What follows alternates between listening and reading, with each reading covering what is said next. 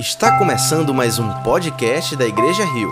Esperamos que você seja profundamente abençoado com a mensagem de hoje.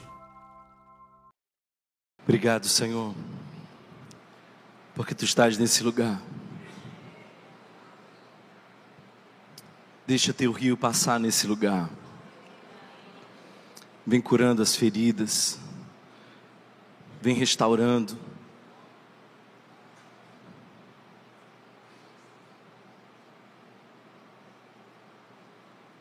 Fortalece, Senhor, os cansados, anima os abatidos, cura os enfermos.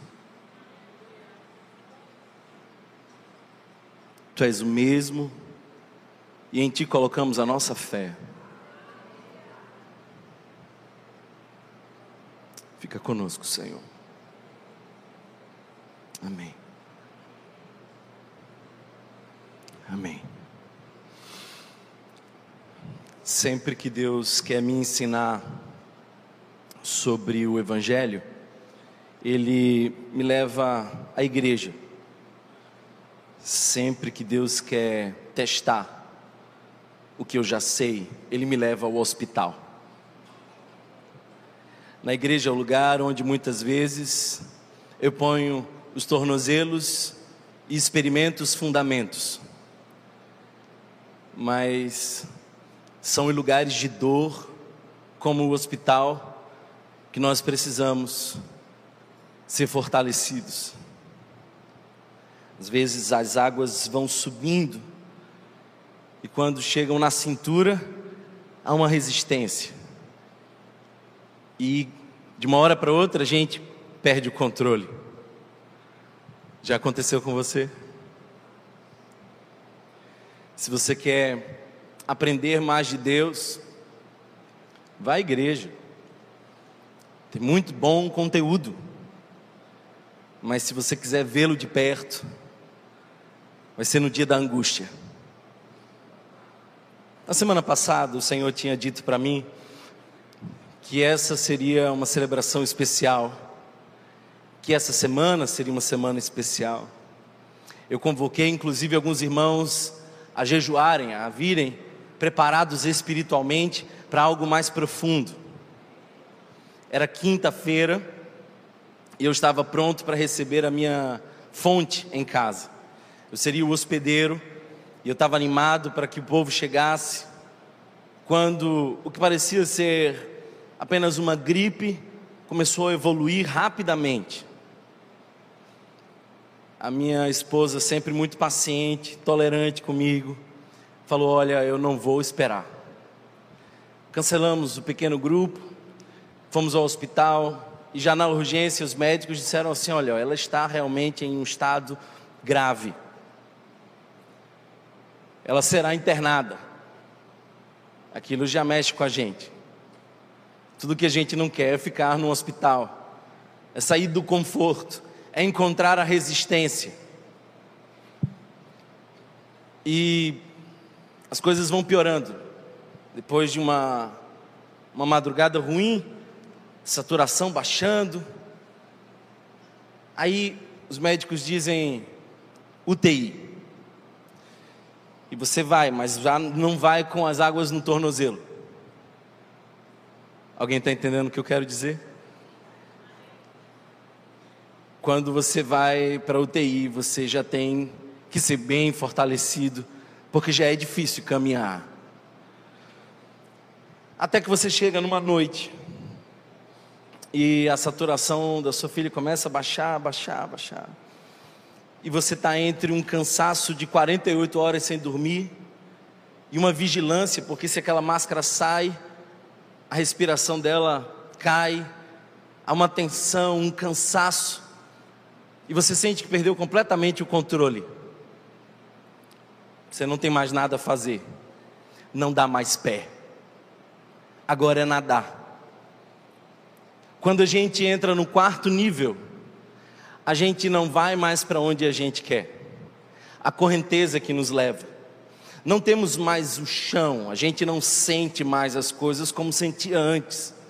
Os joelhos não direcionam como antes, você não se sente tão forte como antes, se sente na verdade um refém carregado pelas correntezas, e é assim que eu me senti esses dias. Estranhamente, eu não eu não perdi a paz. Talvez porque Deus está me ajudando a andar em níveis de maturidade um pouco maior. Tem muito caminho pela frente ainda. E eu falei para minha esposa: meu amor, você consente, você deixa, essa é a palavra, os homens sabem que é só essa palavra, não há outra. Você deixa, eu ia ao culto, porque eu quero pregar. Talvez você diga assim, mas vai pregar com uma filha no hospital. Bem, Paulo e Silas cantavam à meia-noite com as costas ensanguentadas na cadeia. A minha adoração não é condicionada ao meu ambiente. E aí ela sabiamente disse: Olha, pela manhã eu até deixo. Quando estava me arrumando para sair, a médica entrou. E olhou a minha filha, examinou e disse assim: Que estranho. Ela teve uma grande evolução.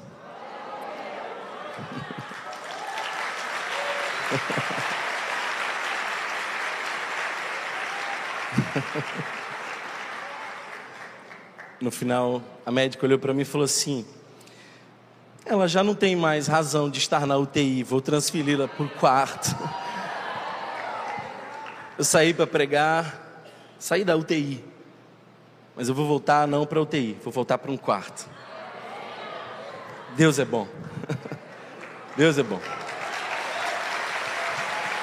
Amém. São nas águas profundas que a nossa fé é testada.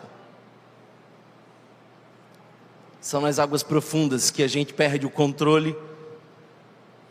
E por mais que a gente faça esforço, medicações, por mais que a gente tente ao máximo cuidar, nós não estamos no controle. Quem já nadou num rio sabe que para chegar desse lado tem que olhar para aquele. Mas que bom é saber quem controla esse rio. Que bom é saber de onde ele vem. E ele nos leva para uma margem. Você não fica no rio para sempre. Depois do rio profundo, tem uma margem. E eu sinto que hoje eu estou falando dessa margem. Já sinto que eu estou do outro lado, nessa margem olhando para tudo que Deus fez e fará. Já sei que esses poucos dias na UTI foram, na verdade, a preparação da mensagem. Um irmão chegou para mim e falou assim: Cara, você não está dormindo. Será que você vai ter tempo de preparar um sermão? Eu falei assim: Escuta uma coisa. Às vezes às vezes nós temos, como pastor, que preparar o sermão. Às vezes o sermão prepara o pastor. Às vezes a gente tem que pensar o que vai dizer. Às vezes é tanto a dizer que a gente tem que ficar pensando o que não vai ser dito. Estão prontos? Ezequiel 47. Vamos seguir com a nossa exposição bíblica.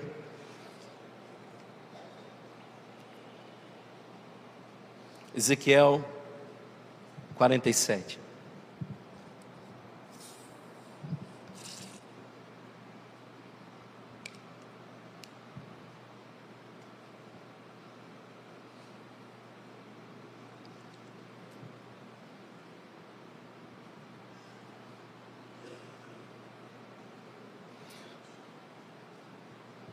O texto diz assim: Ele me perguntou, filho do homem, você vê isso? Você vê isto? Às vezes Deus fará algumas coisas para você contemplar, que Deus espera é que você veja o trabalhar dele. Levou-me então de volta à margem do rio. Ezequiel entra no rio profundo, pela vontade própria, mas não sai dele, pelas próprias forças. O texto diz: Levou-me então de volta à margem do rio. Amadurecer é uma decisão sua. Quando a prova termina, é uma decisão dele. Se você vai aprender a lição, é uma decisão sua. Se a lição vai terminar hoje ou daqui a 10 anos, é ele. Ele quem leva você para outra margem do rio. Levou-me então de volta à margem do rio. Quando ali cheguei, vi muitas árvores em cada lado do rio. Ele me disse: Esta água flui na direção da região situada a leste e, desde, e, e desce até Arabá, onde entra no mar. Quando deságua no mar, a água ali será saneada.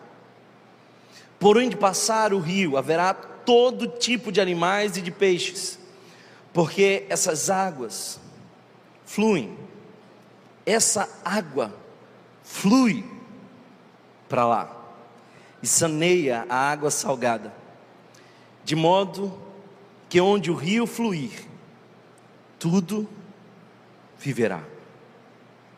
De modo que onde o rio fluir, tudo viverá. Pescadores então estarão ao longo do litoral, desde em Gede até em Eglaim, haverá locais próprios para estender as redes. Os peixes serão de muitos tipos, como os peixes do mar grande. Mas os charcos e os pântanos não ficarão saneados, serão deixados para o sal. Árvores frutíferas de toda espécie crescerão em ambas as margens do rio. Suas folhas não murcharão e os seus frutos nunca cairão.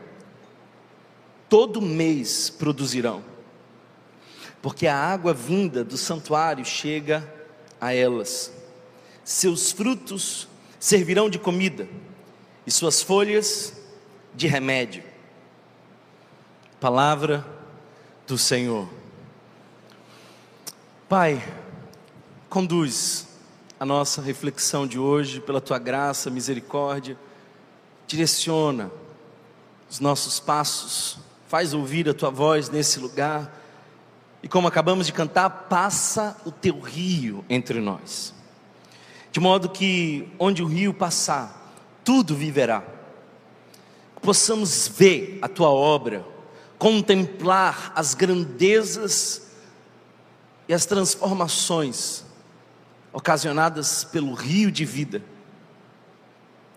Esse é o meu desejo mais sincero, Senhor. Fala conosco, em nome de Jesus. Amém. Amém. Ezequiel tem uma visão.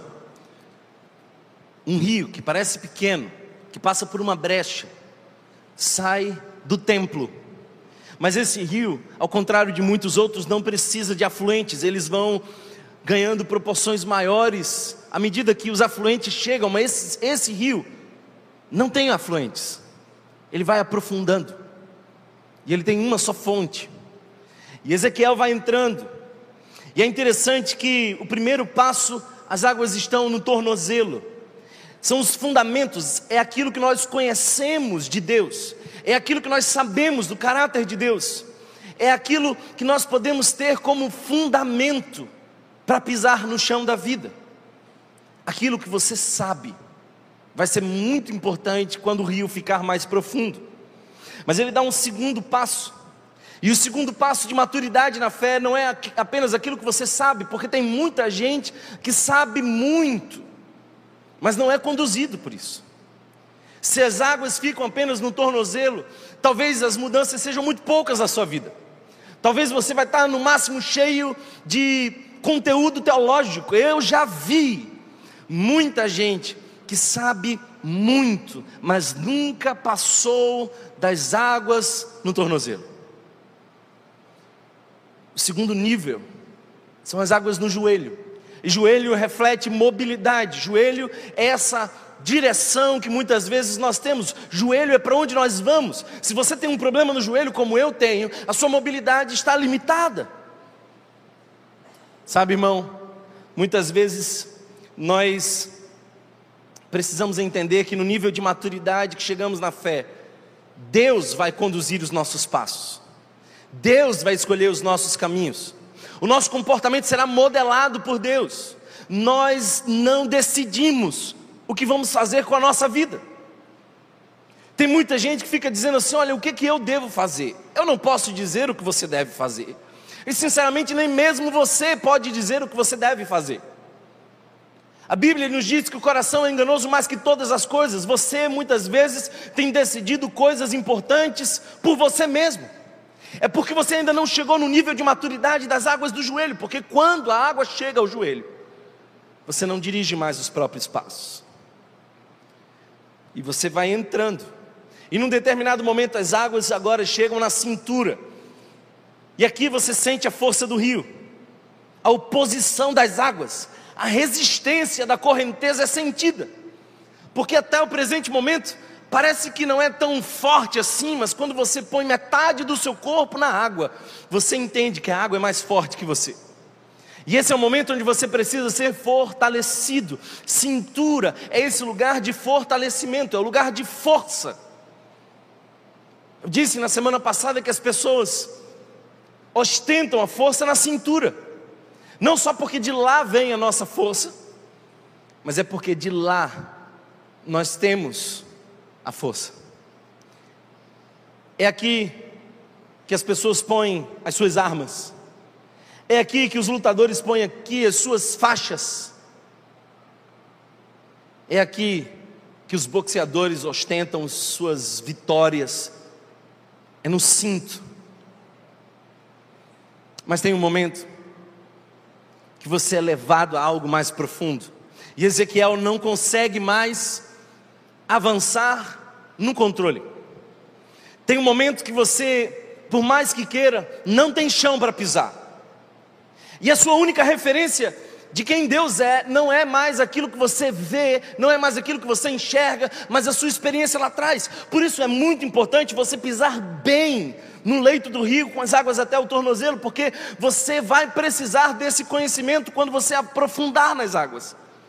Quando você não mais pisar no chão, vai precisar lembrar daquilo que aprendeu quando ainda pisava. E agora você nada, se esforça, mas sabe, sabe que o rio é mais forte que você. E quem menospreza a força de um rio, muitas vezes não chega a outra margem. E aliás, nós não chegaríamos por nós mesmos, Deus nos leva a outra margem. Que bom é saber que eu não dependo de mim mesmo, muitas vezes no meu cansaço, quando eu não enxergo mais quem Deus é no meu momento, quando eu não sinto que Ele é bom o suficiente, quando eu não sinto que eu sou forte o suficiente, quando eu não sinto que eu estou no controle, Ele me conduz. Ele me leva. Tudo isso a gente falou na semana passada. E eu sei que alguns de vocês não estavam aqui. Mas daqui para frente, eu quero que você observe esse rio. Essa profecia tem dois momentos. Um é quando o profeta está dentro do rio. O outro momento é quando o profeta está fora do rio. É uma experiência pessoal mas é também uma constatação daquilo que está acontecendo. E eu quero falar para vocês sobre três importantes detalhes desse rio. Três verdades desse rio. Três características desse rio. Eu quero primeiro falar para você do alcance do rio. Até onde ele chega. Segundo, eu quero falar para você da abundância desse rio o que acontece quando ele chega. Terceiro, eu quero falar do poder desse rio. Alcance, abundância e poder. Eu não sei se você percebeu, mas no verso 8, o texto diz assim: Esta água flui na direção da região situada a leste e desce até Arabá, onde entra no mar. Quando deságua no mar, a água ali será saneada. Preste atenção numa coisa importante, um detalhe que a muitos passou desapercebido. Que mar é esse? Todos os comentaristas concordam unanimemente, e é uma evidência geográfica, que aqui não se trata de outro senão o Mar Morto. Eu ainda não tive o privilégio de ir a Israel. Ah, como eu gostaria.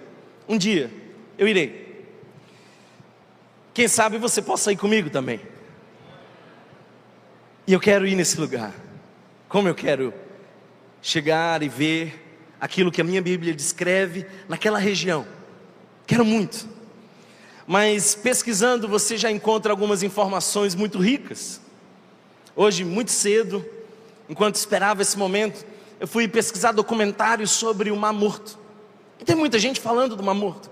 E eu poderia trazer muitas informações para você sobre o Mar Morto, mas eu resolvi trazer pelo menos quatro informações, porque o Mar Morto não é apenas uma cena geográfica, não é apenas um lugar específico. O Mar Morto é um arquétipo. O Mar Morto não é apenas uma geografia, é um estado da alma. Talvez seja exatamente nesse lugar onde o rio de Deus vai passar nessa manhã. O mar morto tem contrastes importantes com qualquer outro mar. Mas eu quero destacar quatro contrastes, quatro detalhes desse arquétipo que tem muito a ver conosco. Se você observar, o texto menciona o deserto judaico e o mar morto os mais inóspitos ambientes da terra e do mar, respectivamente. Servem como símbolos dramáticos de uma renovação de Deus. Talvez você diga assim para mim: Ah, Thomas, não tem jeito. Se você pensa que em alguma área da sua vida não tem jeito, que bom que o Espírito Santo te trouxe aqui pela mão, porque se tem jeito para o mar morto, tem para você. Quatro características. A primeira delas é que ele só recebe. Eu chamo isso de riqueza não compartilhada. E olha, eu tenho visto muita gente nessa igreja que é má morto. Gente cuja riqueza não é compartilhada. As águas do Mar Morto não vão para lugar algum. São águas paradas, não tem movimento. Na verdade, o Mar Morto é um grande lago não está fluindo para lugar nenhum, está estático, está parado. O morto não leva nada para ninguém. E eu sei que eu estou falando para pessoas que são verdadeiramente mar morto. Gente que só pensa em receber. O morto tem essa característica. Ele só recebe. Ele não passa. Não sai dali água para nenhum lugar. A ausência de uma saída faz com que todos os minerais fiquem presos naquele lugar. E olha só que coisa interessante: o que podia ser vida é morte. Os minerais que chegam àquele lugar ficam naquele lugar. E escute isso, por favor. O acúmulo da riqueza é a morte do mar. Ele é tão rico que morreu. Essa semana eu perguntei a uma pessoa que eu estava atendendo: Olha, você tem muita riqueza, muito poder financeiro, mas não tem gente à sua volta. Você disse que não acredita em amor, você mencionou que não serve a ninguém e de ninguém é servida. Você detesta ir ao seu trabalho porque, por menor que seja, há ali algum contato com o outro, com o que Freud vai chamar de alteridade. Se você tivesse uma semana de vida, o que você faria? A mulher olhou para mim e disse assim: Se eu tivesse uma semana de vida, eu tiraria do banco toda a minha riqueza e eu ia viver uma semana de milionário. Eu ia gastar todo o meu dinheiro comigo mesma. Mar morto. A riqueza que mata. É feliz? Porque em algumas coisas eu concordo com Tom Jobim, que cantando disse: é impossível ser feliz sozinho. O Evangelho diz que melhor é dar do que receber. Mas lamentavelmente nós temos uma espiritualidade de mar morto quando nós estamos chegando a esse espaço não para oferecer algo, mas para receber algo. Eu nunca me iludi, irmãos. Eu sempre acho que uma pessoa tomou a decisão por Cristo, não quando ela vem à frente e diz eu quero. Porque quando ela vem à frente e diz eu quero, muitas vezes ela está abrindo uma porta, mas ela tem esperanças de receber algo. Eu sinto que a grande evidência da conversão é o batismo e o serviço. Porque no batismo, ela não está dizendo que recebeu algo, ela está dizendo que ela está entregando, ela está entregando a si mesma. O batismo é uma evidência de morte. E o serviço, quando alguém nos procura e diz assim: Olha, eu não quero mais entrar nessa igreja e sair assim, sendo servido. Não, não, não, não, chega. Ela falou: opa, converteu, mudou, está querendo uma fluente.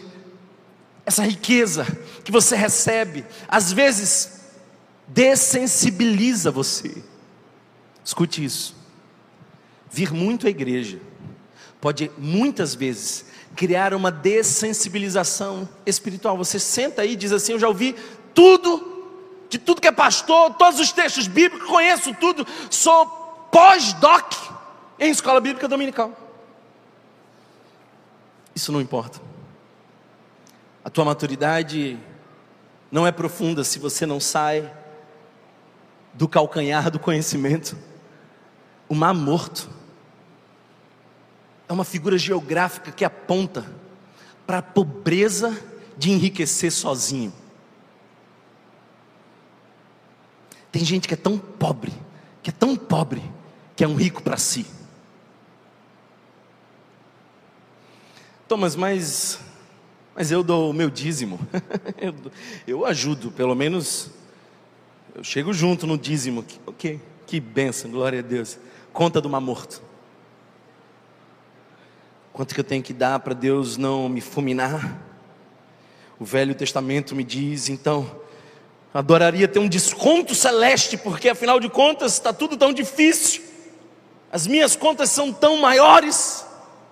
Mas morto, não se engane. Porque uma morto evapora,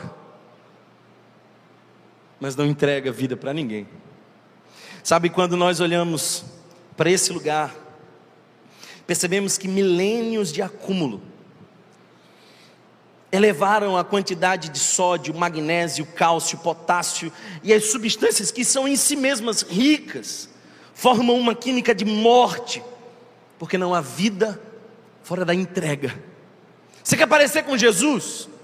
Entregue. Seja generoso. Ah, Thomas, mas é porque eu estou numa situação difícil. Deixa me dizer uma coisa para você. Eu provo para você que isso é verdade. Generosidade não depende da sua condição. Não depende. Ah, porque agora eu estou apertado. Você mente para você. Porque se você não consegue ser generoso com pouco, não será com muito. Se você acha que precisa desse pouco que você tem e não pode distribuir, entregar, você não pode desaguar numa realidade que não é a sua. Você quer controlar todo o recurso para você, todo. Ah, querido. Se você é fiel no pouco, será no muito. Isso é um princípio bíblico. E talvez você seja má morto. Talvez a sua relação seja má morto. Como é uma relação má morto? É aquela reação onde você olha para o marido e diz assim: que traste. Você se tornou uma mulher de oração, mas com as invocações do demônio, dizendo: Deus, leva esse marido, porque afinal de contas eu não sou capaz de me divorciar, mas adoraria celebrar um funeral. Mas morto. Se você acha que o problema da sua relação é a sua esposa, mas morto. A semente tem que morrer para germinar. Gilberto Gil canta uma canção que diz: Drão, o amor da gente é como um grão, tem que morrer para germinar. A própria vida que brota é uma semente que se entrega. Não existe alguém que seja rico para si. A beleza do Evangelho, irmão, não é você ridiculamente ser convencido por pregadores de que você vem dar ao Senhor e Ele vai te dar dez vezes mais. Isso é conto da carochinha. Te iludiram com essa história. Deus não trabalha no banco. Deus não gosta dessas barganhas. Deus não é iludido por um filho que vem dizendo: Olha, eu estou te dando, hein? Segunda-feira eu dou uma olhada no meu Pix. Para com isso, amadurece, porque a beleza da vida é fluir para alguém. Eu tenho me preocupado com um, um número absurdo de mulheres que dizem assim: Eu não quero ser mãe. Acho que uma mulher que escolhe não ser mãe, para não se dedicar a ninguém, ela está indo na contramão do fluxo da vida, é má morto. Ah, Thomas, então toda mulher tem que ser mãe? Não, mas toda mulher tem que se dedicar a alguém. E os homens? Você nunca leu a Bíblia, minha filha? Sabe qual é a nossa referência de masculinidade? Jesus. O que, que Jesus fez? Ele se entregou pela igreja. A profundidade do Evangelho é quando alguém entende que não é um lago para si, mas é um rio para o outro. A beleza do Evangelho é quando a gente percebe que somos um canal. Um canal. Deixa fluir o canal. E ah, queridos, eu tenho aprendido isso. Não é barganha, mas a vida vem quando a gente descobre que a gente pode ser canal.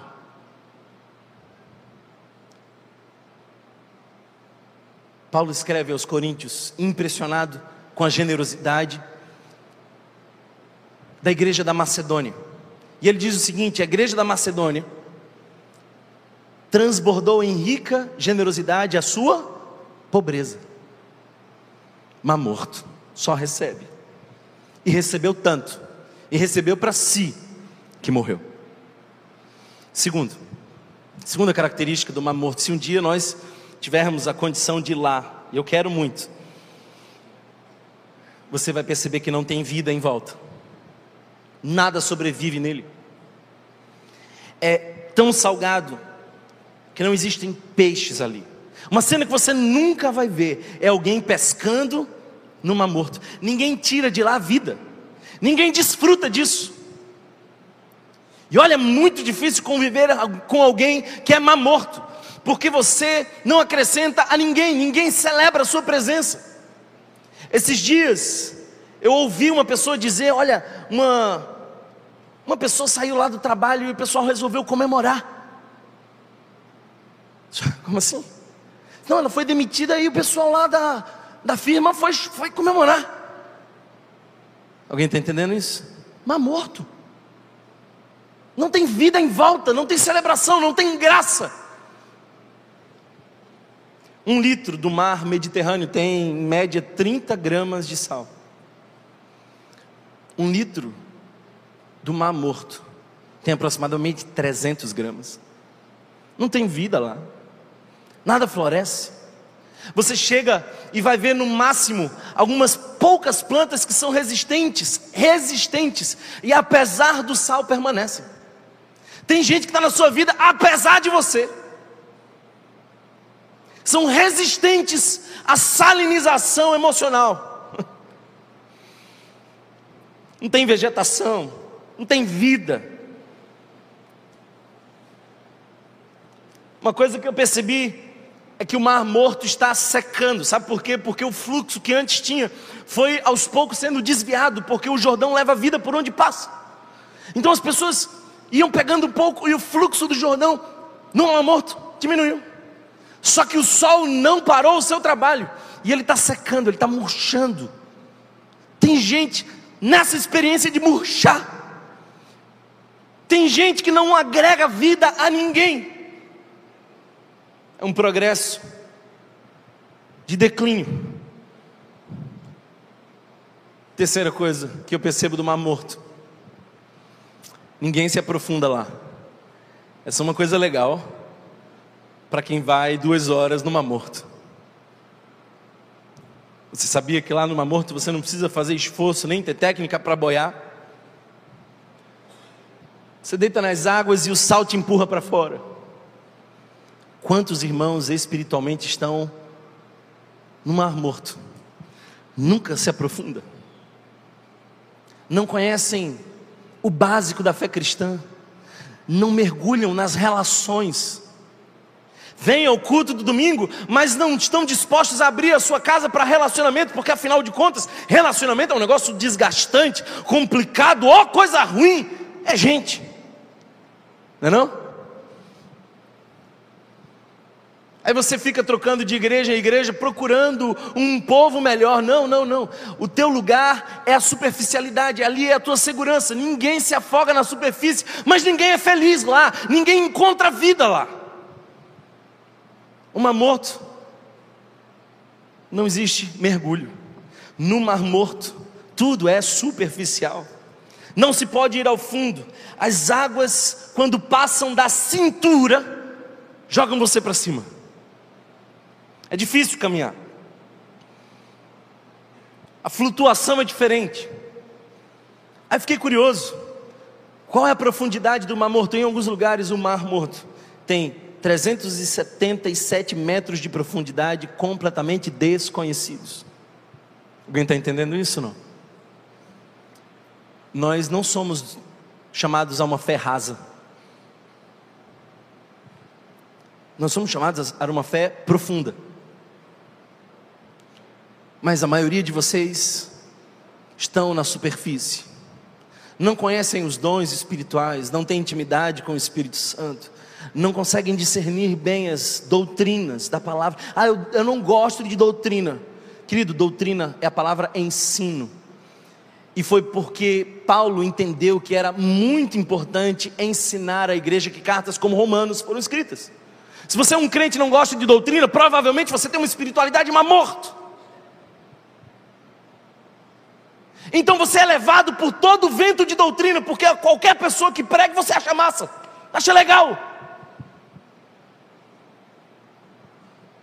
Quase perdi a compostura quando anos atrás uma irmã chegou para mim e falou assim: Gosto tanto da tua pregação, me parece aquela do Valdomiro.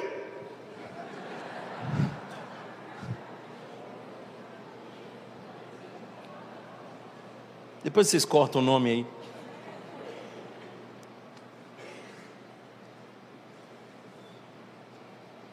Sabia que ninguém pode abrir os olhos no mar morto? Ninguém mergulha e abre os olhos lá. Olha, se tem uma coisa que me faz bem para a alma, é quando a gente bota aquele óculos simplesinho e mergulha. Eu nunca fiz mergulho desse com tanque. É uma outra coisa que eu quero fazer também. Estou abrindo meu coração, os meus sonhos expostos aqui a vocês. Mas eu tenho vontade, um dia eu quero fazer esse negócio, eu acho muito lindo. Mas quando a gente bota aquele mergulhozinho, fica na superfície, olhando aqueles peixinhos, é outra dimensão, há uma riqueza nunca vista. Você vai percebendo realidades diferentes, você vai conectando coisas, vai admirando detalhes que você não consegue enxergar do lado de fora. Mar morto é essa superfície, você não vê vida embaixo, não conhece outra realidade, não há profundeza, está sempre boiando. Mas é para lá que o rio de Deus está fluindo. Não se preocupe se você é um mar morto. A palavra de esperança para você hoje é que o rio de Deus está fluindo para você, está chegando. Deixa teu rio passar em minha vida, vem curar minhas feridas, sarar as minhas dores. Está chegando, está chegando. Quarta característica do Mar Morto: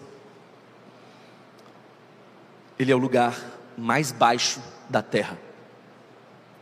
O Mar Morto é o lugar mais baixo da terra. 400 metros abaixo do nível do mar. E eu comecei a olhar esse texto e as informações, e eu disse: Meu Deus, o que, que isso tem a ver com a gente? Tudo a ver. Quando Deus quis revelar a Moisés a sua presença, a sua face, a sua lei, para onde levou Moisés? Para o monte. Quando Deus quis dar uma experiência para Abraão, mandou Abraão subir o, o monte. Quando o próprio Jesus foi transfigurado, o fez onde? No monte. Os antigos entendiam que o monte era o lugar da revelação, porque era o lugar que estava mais perto de Deus. Eu não creio que isso seja para nós hoje, do ponto de vista eclesiológico aplicável, porque se fosse assim, era melhor você congregar em aldeia do que aqui. não, fica tranquilo. O Espírito Santo alcança todos. Mas imagina você subir o monte. Não era fácil rochoso, pedregoso. Não era onde você estava, mas era o esforço que você empenhava para subir. Alguém está entendendo isso não? Porque o monte era o lugar da revelação, porque o monte era o lugar onde nós nos dedicávamos e nos esforçávamos e nos empenhávamos passo a passo subindo o monte para quê? Para um encontro com Deus.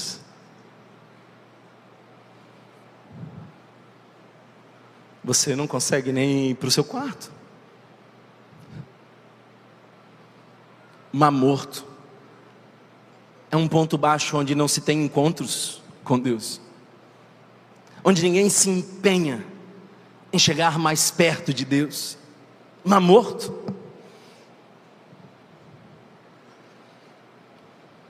Me surpreendi com um detalhe interessante. Os historiadores descobriram recentemente que a região onde está hoje o Mar Morto é muito provavelmente a região onde era situada duas cidades que foram tiradas do mapa pelo distanciamento da presença de Deus: Sodoma e Gomorra. Eles estavam tão distantes de Deus que Deus os, os tirou de lá.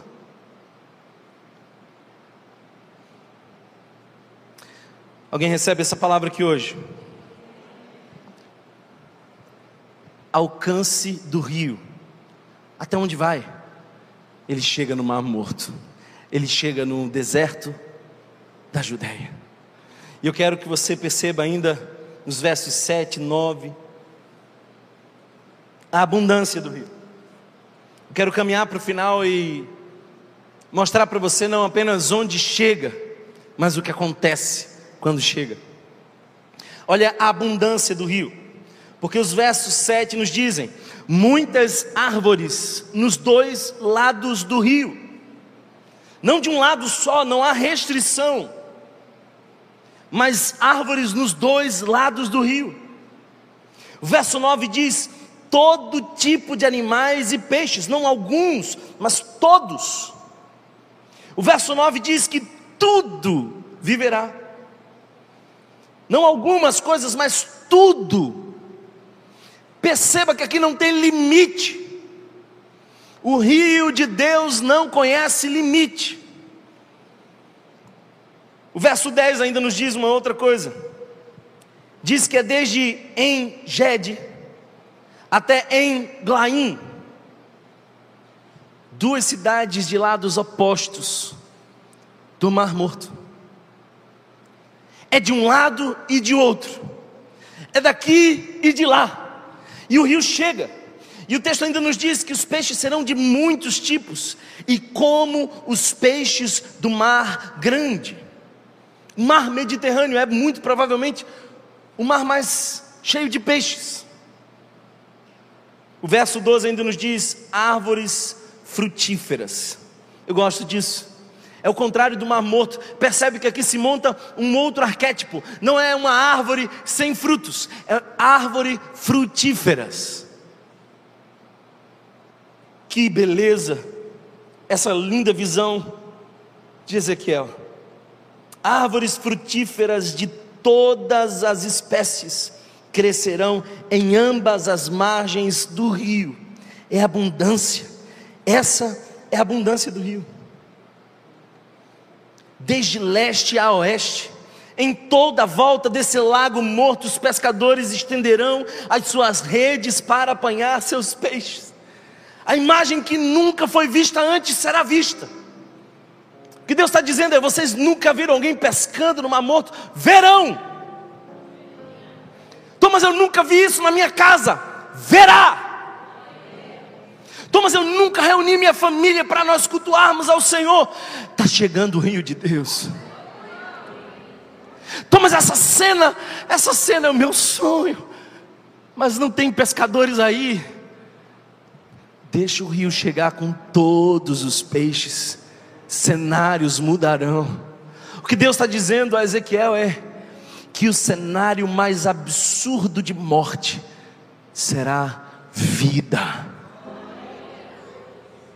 Aquilo que é deserto vira manancial, aquilo que é mar morto, agora tem árvores frutíferas de todos os lados, e elas, elas dão frutos todos os meses do ano. Todos os meses do ano. Os discípulos estavam pescando e não encontravam nada. E em João capítulo 21, verso 11, Jesus diz: Olha, é desse lado. Alguém parou para contar. Você diz assim: ah, números não importam na fé. Se não importassem, nós não tínhamos um livro cujo nome é Números. Nós não saberíamos informações importantes. Alguém contou quantas pessoas comeram aqueles pães. Alguém contou os pães. Então, Thomas, você está dizendo que números são importantes? Se eles estão contabilizando a graça de Deus, são importantes. Conta as bênçãos. Thomas, eu estou num, eu num deserto, eu estou no mar morto. Prepare-se para contar as bênçãos. Os pescadores não tinham pescado nada, mas Jesus chegou. O rio de vida fluiu. O cenário mudou, a direção mudou. E 153 grandes peixes foram apanhados. Quase rasgaram as redes. O rio é abundante, irmão. O rio é abundante. Eu conversava essa semana com uma irmã da nossa igreja que dizia assim: Olha, eu estou vendo algo impressionante. Minha família toda está sendo alcançada. Eu falei assim, minha irmã, é lindo, mas previsível. Porque o rio não chega de um lado da margem, chega dos dois. Eu não creio que Deus vai levar você para o céu e mandar o seu marido para o inferno. Eu não creio que Deus salvou você para ver os seus filhos se perderem no, na outra margem do rio o rio vai passar em todas as margens, e todos os cenários serão transformados para a glória do Senhor. O rio está chegando e vai passar em todas as margens, e você e a sua casa servirão ao Senhor. E o salmo primeiro será lembrado, porque você será semelhante à árvore plantada junto ao ribeiro de águas que dá frutos. Os cenários estão prestes a mudar você não mais será mar morto. Sua casa, sua família não será mais mar morto. A sua alma não é mais mar morto. Os seus pensamentos não são de morte como no mar morto.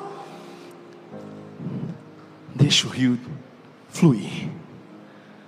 Porque você não veio aqui por acaso. Você não sairá daqui sem colher frutos da palavra do Senhor, porque uma coisa é certa, a minha Bíblia diz que ninguém Ninguém ouve a palavra do Senhor e sai da mesma forma. A palavra de Deus não volta, não volta vazia. Não volta vazia. Ambas as margens ficam cheias de todas as árvores. Aquilo que era um lago de morte se transforma num jardim de vida. Thomas, eu quero saber como é que é esse jardim. Quer saber? Gênesis nos mostra a criação.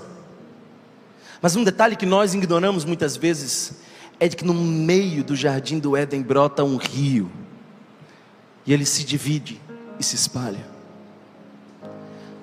A criação começa num jardim e todo jardim depende do rio. Tá, Thomas, você falou como começa e como termina? Como termina? Apocalipse capítulo 22. Ali uma cidade justa, restaurada, transformada. Nela governa o Rei Jesus. Mas no meio da rua principal da cidade passa um rio. João viu. E eu um dia verei João estava preso na ilha de Patmos, mas o Senhor lhe mostrou que passava um rio na rua principal da Nova Jerusalém, e do lado dos rios, nas margens dos rios, haviam árvores da vida. E é um detalhe semelhante com Ezequiel. Ezequiel vê folhas que não caem, mas são cura para as nações. Os frutos alimentam, há uma provisão constante. Que há de comum entre Ezequiel e João? Eles viram o mesmo cenário. É o mesmo cenário. Para onde eu vou? Mas enquanto eu não vou a esse rio, o rio de Deus virá até mim hoje. Um dia eu estarei nessa cidade e eu verei esse rio. Mas hoje você verá esse rio. Eu creio que hoje você verá esse rio. Qual o alcance do rio? Ele vai até o lugar mais baixo, mais sem vida, mais mais distante, mais seco, mais superficial ele vai. E quando ele chega, ele não faz algumas coisas, ele faz por completo toda sorte de peixes, toda sorte de árvores, todos os meses do ano. Perceba que há aqui uma sequência de totalidade. O trabalho de Deus é completo. E a minha Bíblia e a sua diz que aquele que começou a boa obra é é fiel e há de aperfeiçoá-la até o último dia. Quem começou é fiel e há de concluir a sua obra. O alcance a abundância.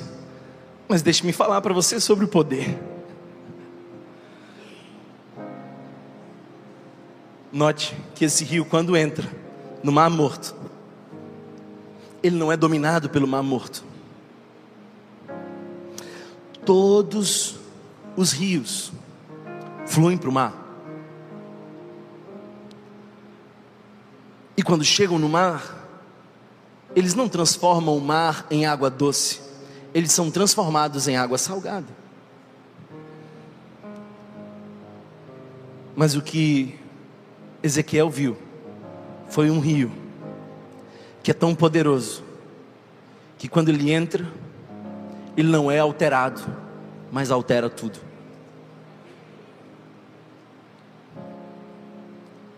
É um rio sobrenatural. Esse é um rio sobrenatural. A água é saneada. A vida é abundante. Eu gosto das comparações. Aleluia. Eu gosto das comparações porque diz assim: vai ter tanto peixe ali como no mar Mediterrâneo. O nível mais alto, o sonho de todo pescador, mar Mediterrâneo. Pois Deus vai mudar os cenários. Eu sei que tem muita gente dizendo assim: se fosse metade daquilo, seria bom demais. Não, querido. Deus não faz metade, faz por completo. É o rio de Deus. Suas folhas não murcham, seus frutos não caem. Eu moro perto da mata, e na minha casa eu tenho um jardim, e eu devo ter pelo menos umas 11 árvores. É lindo ter árvore. Mas às vezes dá um trabalho colher, recolher aquelas folhas. Às vezes a árvore parece que morreu, todas as folhas caem, elas estão na sazonalidade, elas vivem no ciclo do tempo.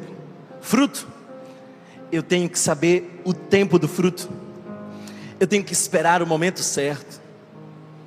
Ah, tal mês eu sei que eu terei tal fruto. As folhas do rio de Deus não caem. Os frutos não obedecem à sazonalidade do tempo. É um rio sobrenatural.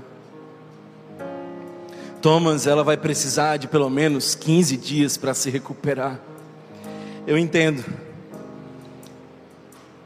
Médicos sempre fazem os ciclos, as contas. Ah, demora. Mas Deus faz hoje. Deus faz agora. E você não veio para aqui para esperar para amanhã. É hoje.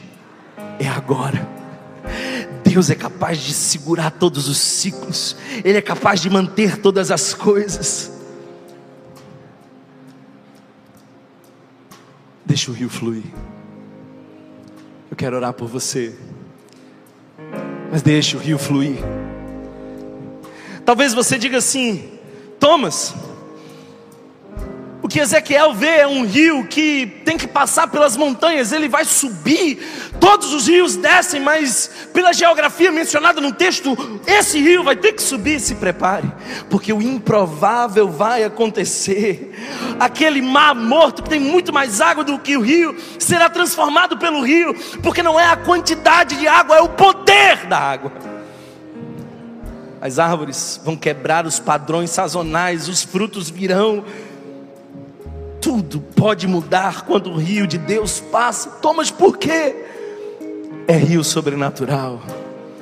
E o sobrenatural de Deus está nesse lugar.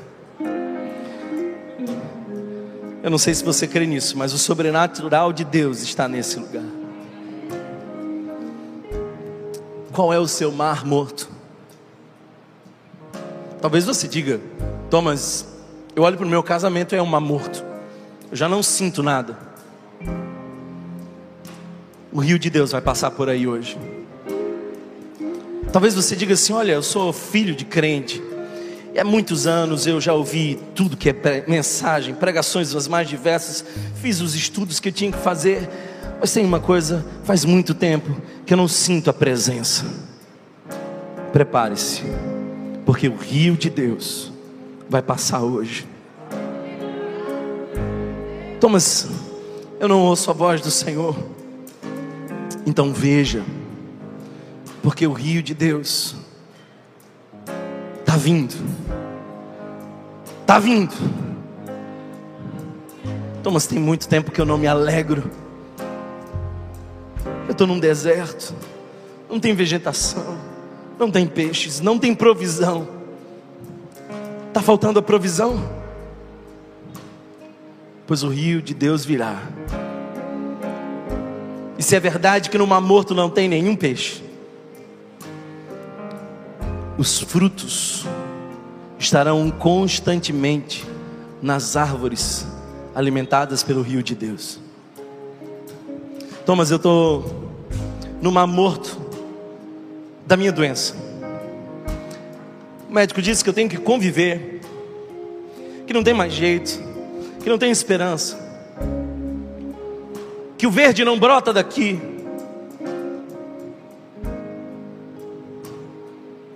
Recebe o rio de Deus, e as folhas, as folhas são para curar, as folhas são para curar. Que o Espírito Santo visite você com esse rio, para a glória do Senhor. Eu peço se você, se você recebe essa palavra de alguma forma, se você hoje é alvo dessa palavra, se o rio de Deus vai correr para o teu deserto, se você tem dentro de você um mar morto, qualquer que seja a área, se você se sente no mais profundo, se você se sente lá embaixo nos poços de dor e sofrimento, o rio vai chegar lá hoje. Se essa palavra alcança o seu coração, eu quero que você fique de pé e entenda que as realidades estão sendo transformadas. O rio de Deus está passando em sua vida, algo novo está acontecendo. Ele transforma os cenários, ele muda, ele muda. Receba hoje o rio de Deus. Aleluia! Aleluia! Glória a Deus! Se você foi abençoado por essa mensagem, compartilhe com alguém, para que de pessoa em pessoa alcancemos a cidade inteira.